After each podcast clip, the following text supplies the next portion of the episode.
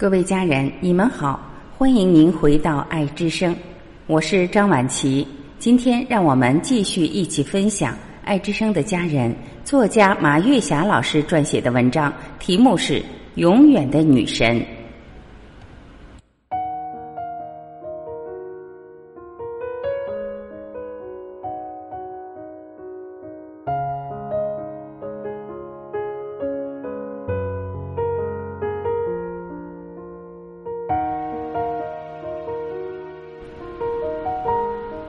此篇作品献给我们尊敬的任秀珍大夫。当我写下这两行文字的时候，眼睛里已是泪花闪闪。写篇文章还值得你流泪吗？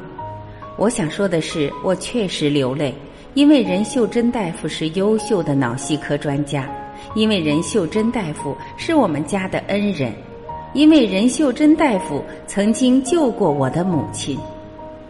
我的母亲非常勤劳善良，在那个艰辛的年代，父母微薄的工资养活我们兄弟姐妹六人已经实属不易。邻居的孩子们早早就去上班了，可是我的母亲不这样想，她立志要把自己的孩子都培养成有文化的人。她省吃俭用、精打细算，也要供我们读书。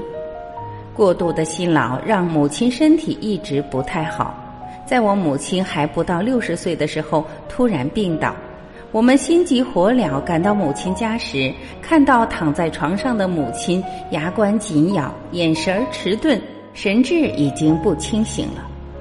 也许是上帝的惠顾，也许是命运的恩泽，让我母亲非常荣幸的有任秀珍大夫这位朋友。当时任大夫已经是有名气的脑系科专家。当任大夫接到我们的求救时，二话没说，匆匆忙忙赶到我家。我的妹妹是医生，她焦急的请教任大夫说：“现在应该怎么办？”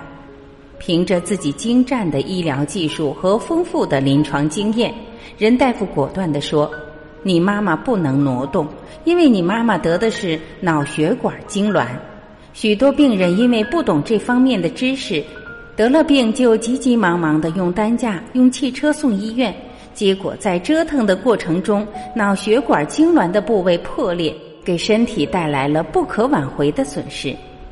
当时任大夫是医院的脑系科主任，他的老伴儿严超然大夫是这家医院的副院长兼儿科专家，两位专家的意见当然是至高无上的。任大夫从医院调来了护士和氧气袋，对我的母亲进行了非常及时的救治。看到我们惊慌失措的样子，任大夫悄悄把我们叫到一边儿，他眼睛湿润的对我们说：“第一，你们要做好充分的准备；第二，你们已经接受了最好的治疗。”这时我们的心才稍稍有所缓和。因为我们知道，慌乱对病重的母亲是没有一点好处的。时间一分一秒的流逝，我母亲的病情还不见好转。看到躺在床上的母亲，我们心里非常的难过。我含辛茹苦的母亲能闯过这一关吗？夜幕悄悄降临，任大夫看了看躺在床上还不省人事的我的母亲，他沉思片刻。眼睛里流露出果断，轻轻的对我们说：“你们给我准备被褥，我今天晚上就在这里。”这对我们来说是怎样的恩情？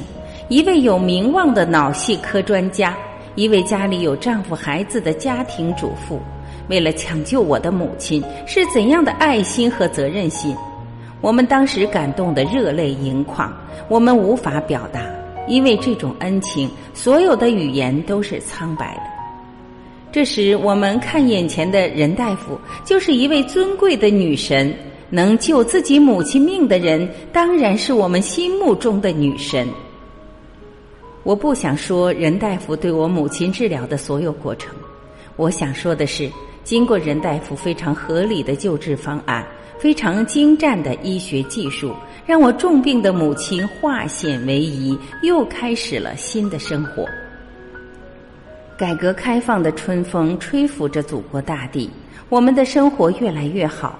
每当我和母亲谈起好日子的时候，我母亲总是语重心长的对我们说：“你妈妈能过上今天的好日子，你们千万别忘了咱家的恩人任大夫。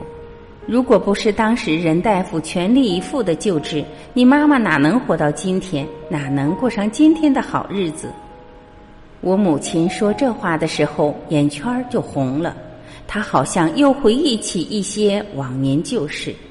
我妈妈说：“如果没有任大夫的抢救，你妈妈那时候要是走了，这一辈子真是白活了，光受苦了没享福，真是白活了。”任大夫出身书香门第，家道殷实，从小受到良好的传统教育。他知书达理，高贵优雅，在家里是贤妻良母。在医院是有名望的脑系科专家。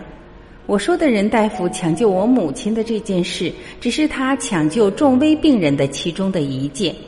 身为脑系科专家的任大夫，有能力、有担当，救治了多少重危病人，他自己也记不清。任秀珍大夫已经驾鹤远行，留给我们的是深深的怀念和感恩。有时。我望着天上的繁星，就会想起任秀珍大夫的音容笑貌。我想，医院里少了一位优秀的脑系科专家，天上多了一颗闪亮的星斗。感谢您的聆听，我是婉琪，这里是爱之声。今天我们就到这里，明天再会。